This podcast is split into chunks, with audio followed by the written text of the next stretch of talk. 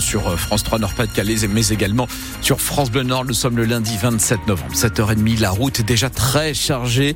À noter également ce véhicule en panne sur la rocade nord-ouest à hauteur de Bondu dans le sens anglo vers Gros, très gros ralentissement à l'arrière jusqu'à 4 km de difficulté. On fait le point complet à la fin de ce journal. Roman Pourcon, la météo avec vous et donc de la pluie encore pour aujourd'hui. Hein. Ah oui, des pluies presque sans interruption jusque dans l'après-midi. Le Pas-de-Calais est d'ailleurs en vigilance orange au cru. Pour la Canche et la M, de nouveaux débordements euh, sont prévus euh, dans la journée. Le vent va souffler également jusqu'à 75 km heure euh, sur la côte. Côté température, 6 degrés à Lille ou encore à Cambrai ce matin. On attend jusqu'à 10 degrés pour les maximales cet après-midi. Et Roman, les précipitations font craindre de nouvelles crues dans le Pas-de-Calais. Avec un risque d'une nouvelle crue importante. Donc sur la Canche, dans le Montreuil et sur la M, dans l'Odomarois, la décrue va être ralentie par ces fortes averses qui vont persister hein, jusque dans l'après-midi. Les niveaux restent encore relativement hauts avec des communes qui ont encore les pieds dans l'eau. Le site Vigicru qui annonce de possibles débordements, notamment à la station de Rex-sur-M. À Béthune, 38 habitants, eux ne savent pas s'ils vont pouvoir regagner leur logement aujourd'hui. Ils ont quitté précipitamment leur appartement samedi soir rue du Maréchal Lyoté de nombreuses fissures ont été observées jusqu'au huitième étage du bâtiment. Une expertise va donc être menée aujourd'hui par le bailleur Pas-de-Calais Habitat pour savoir si la structure du bâtiment est fragilisée. En attendant, l'attente est longue pour les habitants, Romaric Caillé. Tout le week-end, Jérôme a dormi à l'hôtel. L'expertise, il l'attend avec impatience. Parce que bon, il y a quand même des animaux qui sont encore là. J'ai mon voisin, il y a son canari qui est encore chez lui. Euh, bon, on espère euh, pouvoir euh, rentrer chez nous. Quoi. Ça fait trois ans qu'il habite dans cet immeuble. Il n'avait jamais vu de fissure. Alors évidemment, pour lui, c'est un choc. D'après ce que les, les personnes qui, qui, habitaient au premier étage, au deuxième étage, euh, ça se fissure bien. Bah, ça a fait tout le tour de son, son logement. Bon, il y a eu des, des, verres brisés, il y a eu euh, des, des, carreaux. Enfin, je suis au sixième étage, donc euh, c'est assez haut. Des moments, quand il y avait la grande tempête, ça faisait ça. Quoi. Je sentais l'immeuble bouger, puis même quand on prenait l'ascenseur, ça inquiétait quand même un petit peu. Marie habite l'immeuble d'en face. Samedi soir, un périmètre de sécurité tout autour du bâtiment a été mis en place.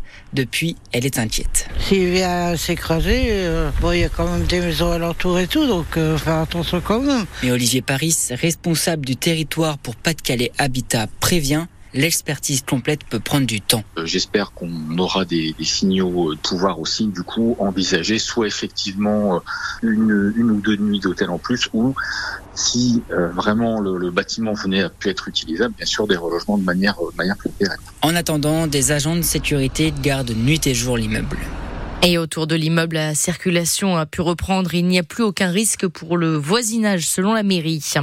Le préfet du Nord envisage de résilier le contrat du lycée Averroès de Lille. C'est le plus important lycée privé musulman de France. De nombreux points sont reprochés à la direction de l'établissement.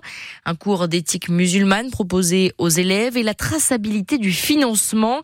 Les responsables du lycée sont donc convoqués cet après-midi devant la commission de concertation pour l'enseignement privé, donc en préfecture du Nord. Et puis, six adolescents sont jugés à partir d'aujourd'hui, Roman, pour leur implication dans l'assassinat de Samuel Paty. Trois ans après la mort du professeur d'histoire de 47 ans, six anciens collégiens comparaissent en effet devant le tribunal pour enfants de Paris.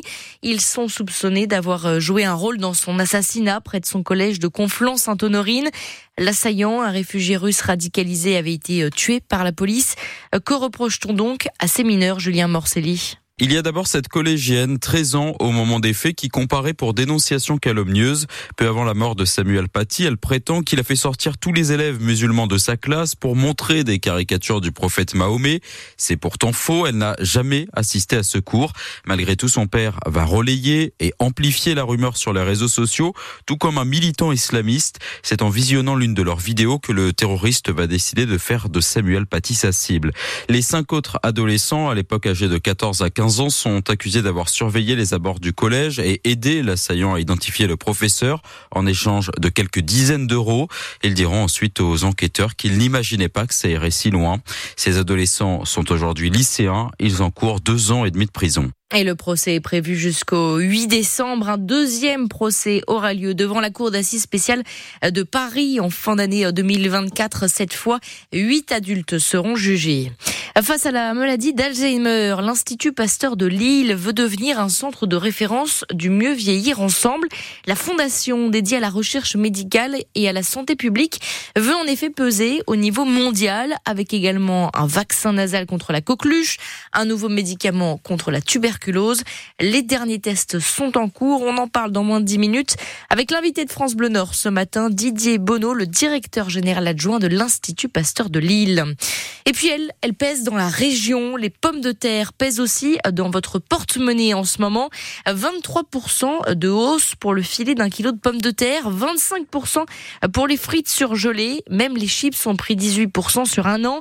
Et ce n'est pas prêt de baisser, nous expliquera donc le secrétaire de l'Union nationale des productions de pommes de terre dans le journal de 8 heures. Et puis 7h35 sur France Bleu Nord Romanon. On peut le dire, Lille a mis euh, une, gros, une grosse patate à Lyon hein, hier en football. Oui, victoire 2 euh, à 0 pour nos dogs qui se sont baladés au Groupama Stadium.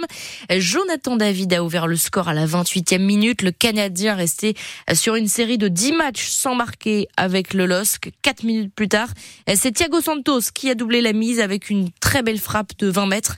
Les Lillois ne sont plus qu'à un seul point de Monaco, donc proche du podium de Ligue 1. Lyon, de son côté, s'enfonce dans le bas de classement. Ce week-end également, très belle victoire de Lens à Clermont, 3 à 0. Et puis très belle victoire des amateurs de Blériot-Plage. Le club de Régional 3 a créé l'exploit en battant l'ASPTT Dijon au tir au but en Coupe de France pour le match de retard du 7 tour. Le petit poussé affrontera donc Chambly de National 2. Ça sera le huitième tour de la Coupe de France le week-end du 9 et 10 décembre jours.